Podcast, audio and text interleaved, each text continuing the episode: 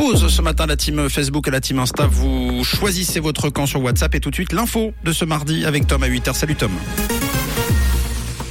Bonjour Mathieu, bonjour à tous. Au sommaire de l'actualité, les actes antisémites ont bondi l'an dernier en Suisse. Les produits d'hygiène menstruelle pourraient être moins taxés à l'avenir et une journée avec du soleil et des nuages pour aujourd'hui. Les actes antisémites ont largement progressé en Suisse romande l'an dernier, d'après le rapport 2022 de la CICAD, la coordination intercommunautaire contre l'antisémitisme et la diffamation. Il a été recensé 562 actes antisémites en Suisse romande l'an dernier contre 165 en 2021. Sur l'ensemble des cas, 23 ont été jugés sérieux et 3 graves. Ces chiffres ont progressé notamment en raison de l'élargissement des sources observées. Néanmoins, si la CICAD s'appuyait sur les mêmes sources qu'en 2021, elle comptabiliserait quand même 283 actes antisémites soit une hausse de 70%.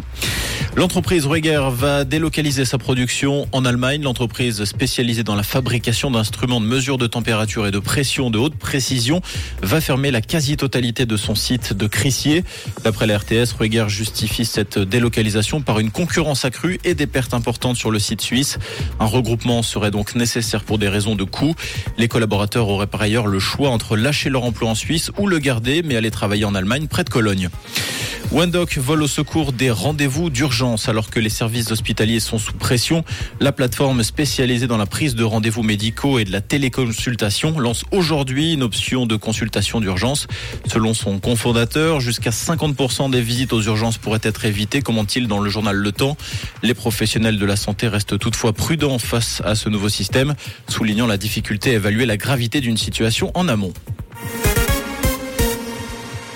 Après le national, le Conseil des États se penche aujourd'hui sur la réforme de la loi sur la TVA. Il est question d'un abaissement du taux de TVA de 7,7% à 2,5% pour les produits d'hygiène menstruelle, comme les tampons ou les serviettes hygiéniques.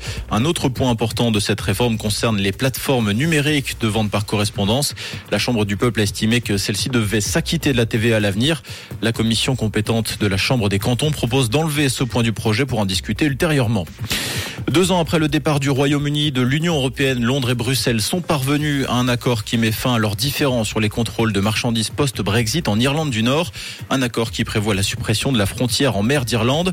Concrètement, seules les marchandises qui risquent de se retrouver en République d'Irlande et donc sur le marché unique européen seront soumises à des contrôles. Le but de cet accord étant également d'inciter les unionistes à revenir dans les institutions locales qu'ils boycottent. Ces derniers refusent toute application du droit européen dans la province britannique et bloquent le fonctionnement de l'exécutif local depuis un an. En football, Lionel Messi décoré à Paris hier soir. Le champion du monde argentin a remporté le prix du meilleur joueur de l'année 2022 lors de la remise des trophées FIFA Best. À 35 ans, Messi a reçu cette distinction pour la troisième fois après 2009 et 2019, succédant à l'attaquant polonais Robert Lewandowski. Le septuple Ballon d'Or n'a pas été le seul argentin à être honoré. Son sélectionneur Lionel Scaloni et le gardien Emiliano Martinez ont également été primés, respectivement meilleur entraîneur de l'année et meilleur gardien de but.